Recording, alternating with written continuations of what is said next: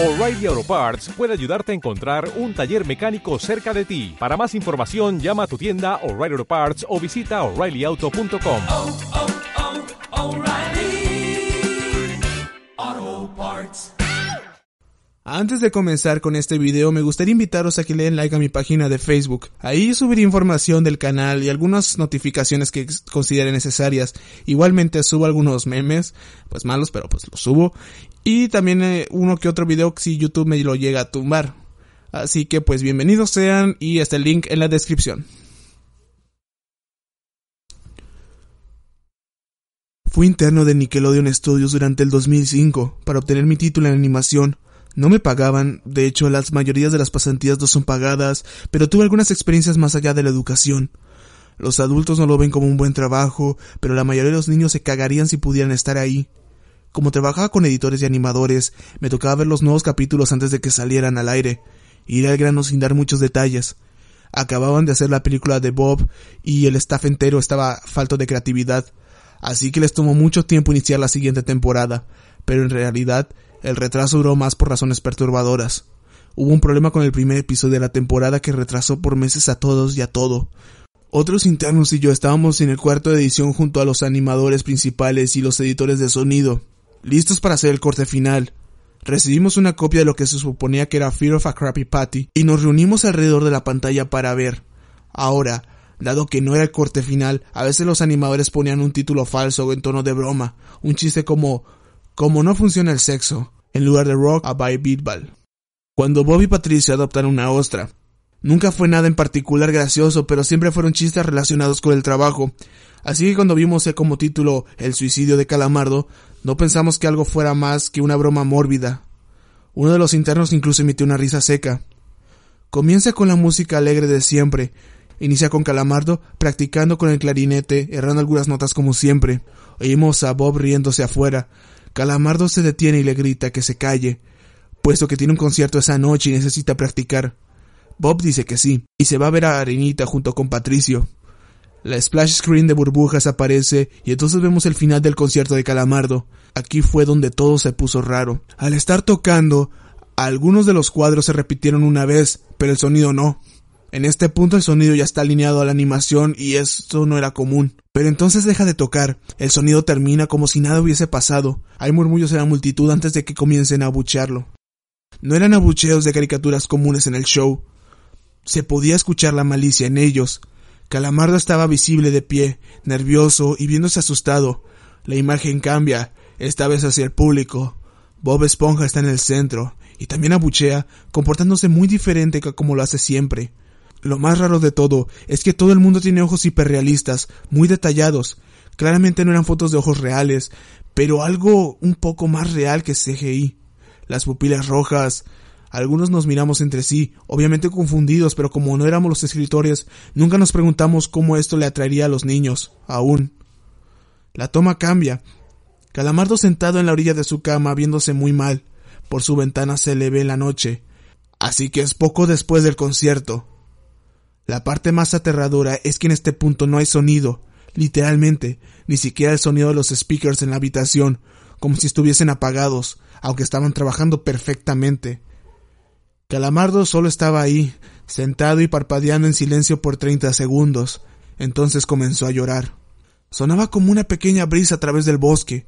Luego se cubrió la cara y lloró en silencio por un minuto, mientras el sonido poco a poco comenzó a intensificarse. La pantalla poco a poco comienza a acercarse a su rostro. Por poco me refiero a que solo es notable si miras la toma con diez segundos de diferencia. Su llanto se vuelve más fuerte, lleno de dolor e ira. La pantalla se deforma, como si se doblara sobre sí por un segundo antes de volver a la normalidad. El sonido leve de viento se vuelve más intenso y más severo, como si hubiese una tormenta. La parte tétrica es que este sonido y el llanto de Calamardo suenan demasiado real, como si el sonido no viniera de los speakers, como si estos fueran agujeros y el sonido viniese de otro lado. Aun si el estudio tiene un buen equipo de sonido, no tienen el equipo necesario para producir el sonido de esta calidad. Bajo el sonido del viento y el llanto, algo comenzó a sonar, una risa de intervalos raros y nunca durando más de un segundo para que no pudieras oírlo con facilidad, Vimos esto dos veces, así que perdónenme si las cosas suenan muy específicas, pero he tenido tiempo para razonar sobre ellas. Luego de treinta segundos de esto, la pantalla se puso borrosa, se torció violentamente, y algo parpadeó rápidamente sobre la pantalla, como si faltara un cuadro de animación. El editor principal de animación puso pausa y regresó cuadro por cuadro. Vimos algo horrible. Era la foto de un niño muerto, de no más de seis años de edad. Estaba en ropa interior, con el estómago abierto y las entrañas yaciendo a su lado. Estaba tirado en una especie de pavimento, probablemente algún camino. La parte más aterradora era que se podía ver la sombra del fotógrafo. No había cinta del crimen, no había evidencia o marcas, y el ángulo estaba completamente erróneo para ser parte de evidencia de un crimen. Parecía como si el fotógrafo fuese el culpable de la muerte del niño. Estábamos mortificados, por supuesto, pero seguimos, esperando que fuera una broma tórcida y enferma. La pantalla regresó de nuevo a Calamardo, aún llorando más fuerte que antes y con la mitad de su cuerpo en la toma. Ahora había sangre corriendo por su rostro, saliendo de sus ojos, los cuales estaban dibujados de forma hiperrealista, como si al tocarlos pudieses mancharte de sangre. El viento ahora Sonaba como un huracán a través de un bosque, incluso con sonidos de ramas rompiéndose. La risa, un barítono profundo, ahora duraba más y era más frecuente. Tras veinte segundos la pantalla volvió a deformarse para mostrar una foto de un solo cuadro. El editor dudó en repetirla, pero sabíamos que debía hacerse. Ahora la fotografía era de una niña pequeña, no mayor que el niño de la primera. Estaba tirada sobre su estómago, un charco de sangre a su lado. Su ojo izquierdo también había sido extraído y estaba en ropa interior. Sus entrañas estaban en su espalda saliendo de un corte.